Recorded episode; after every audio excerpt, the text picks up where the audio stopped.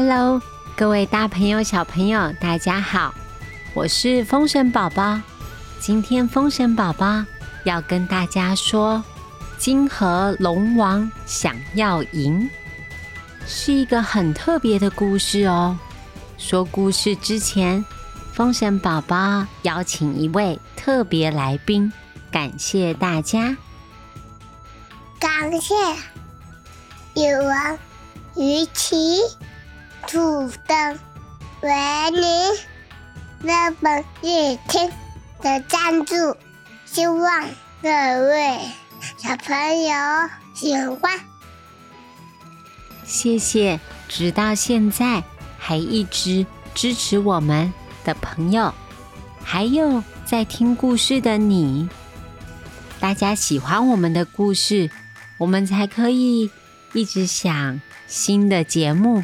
给大家听，我们想要说更多更多关于东方文化的传奇故事，或者是台湾的本土民间故事。喜欢我们的故事，记得要关注风神宝宝儿童剧团粉丝专业，我们都会告诉你什么时候有新的节目哦。那今天的故事要开始了。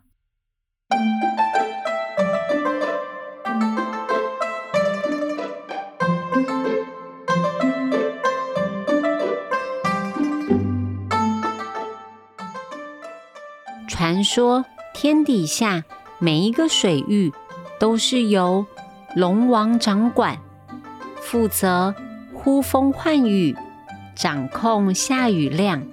不管是海洋、溪流，还是湖泊、河水，都有不同的龙王负责。古代唐朝唐太宗时期，首都叫做长安城。这个地方的外面呐，有一条金河，金角小龙王就是金河的老大，所有的鱼虾螃蟹都不敢违抗他。如果小龙王说：“你们说，我是不是比歌仔戏无敌小生孙翠凤还要帅呀？”大家也会附和着：“对呀，对呀，对呀。”小龙王就是宇宙霹雳无敌帅气，或者是他说：“我告诉你们，太阳啊，其实是从西边出来的。”大家就都会点点头。大哥说的话永远是对的，太阳就是从西边出来。久而久之，小龙王本来就不服输的个性。越来越膨胀，他太喜欢赢的感觉了。如果他快输了，他一定会千方百计想办法赢回来。有一天，休假在家的小龙王跑到河边玩滑板，听两个渔夫说，长安城里出现了一个厉害的鬼谷先生，擅长。替人家算命、预言未来。如果把新鲜肥美的鱼虾送给了鬼谷先生，可以免费得到算命的机会。小龙王听了，他的好奇心和好胜心一起被激发了。他想：哼，区区一个凡人，怎么可能比神仙还要厉害？竟然可以预言未来，一定是那两个渔夫见识太少，才会被一个神棍欺骗。小龙王觉得反诈骗人人有责，他马上化妆成一个富二代，跑到鬼谷先生的算命摊面前踢馆。他要求鬼谷先生替他算上一卦。如果鬼谷先生成功，他就奉上来自东海的罕见夜明珠，当成谢礼。如果算命失败的话，那么他就要拆掉鬼谷先生的招牌。鬼谷先生听完之后，连眉毛都没有动了一下，反而是笑眯眯的问他：“到底想要问什么啊？”小龙王早就准备好了，他最有把握的事情，那就是下雨。毕竟他可是掌管长安下雨的龙王啊！他装模作样，请鬼谷先生算一下往后三天长安城的降雨情况。鬼谷先生打量他一番，小龙王得意地说：“怕了吧，你这个骗子！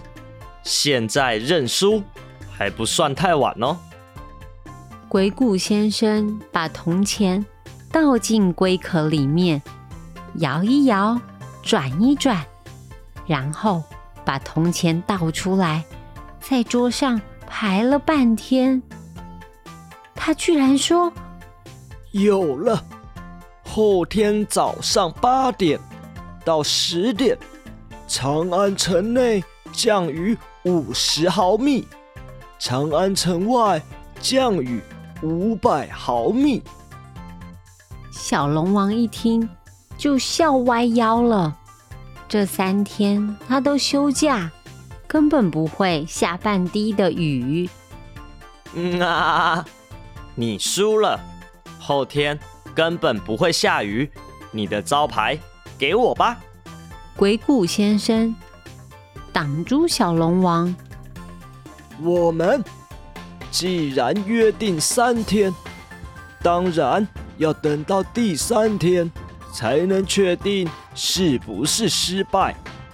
到时候再拆招牌也不迟啊。小龙王勉强同意他的说法，约定后天早上十点要来拆招牌。小龙王得意洋洋的回到自己的水府。还没来得及向手下吹嘘自己的厉害，就接到玉皇大帝的紧急加班通知。看着玉皇大帝的圣旨，小龙王的脸都绿了。玉帝说：“长安城隍爷禀报，天干物燥，缺水严重，许多农作物都没有水喝。”于是。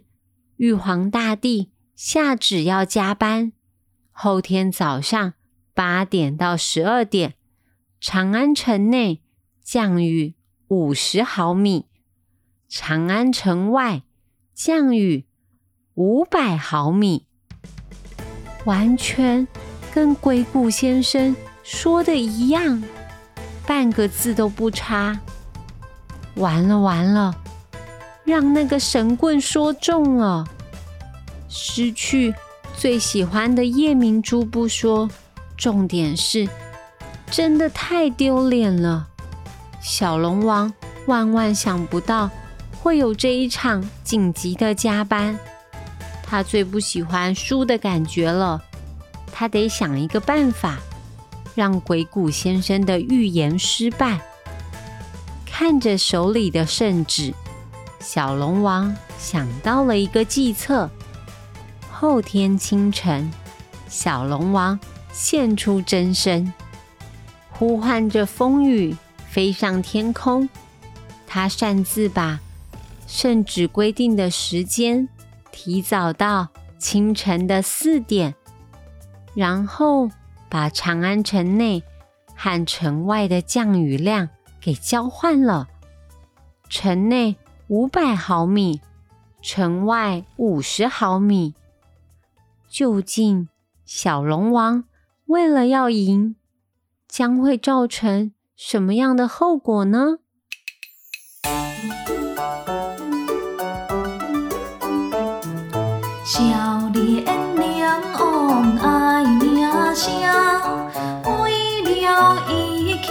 气将输赢。条件推翻三命大，多起掠来归心惊。好啦，今天的故事先说到这里。请问你们是谁算命算得很准？他说，长安城内降雨五十毫米，城外降雨五百毫米。结果小龙王就接到玉皇大帝的圣旨啦。这个人到底是谁呢？知道答案的话，到封神宝宝儿童剧团粉丝专业留言给我们哦。这一次我们想要抽出两张四月二十九号封神宝宝在屏东演艺厅演出《楼桑村》的戏票哦。大家可以进场来看戏，来看《封神宝宝》。如果你那天刚好有事，或者是没有办法到屏东那么远，可以送给你的好朋友哦。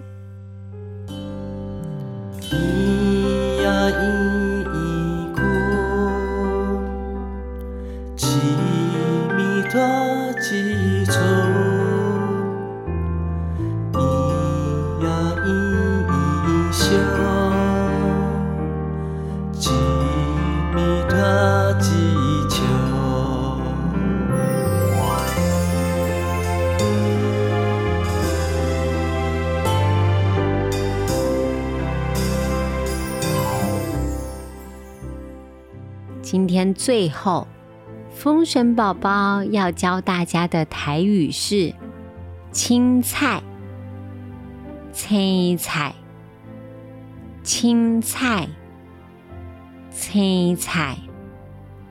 哼，封神宝宝家的小牛瓜最不喜欢吃青菜了，不管是水饺啊、炒饭呐，一口进去。他都可以把小小的菜用舌头挑出来。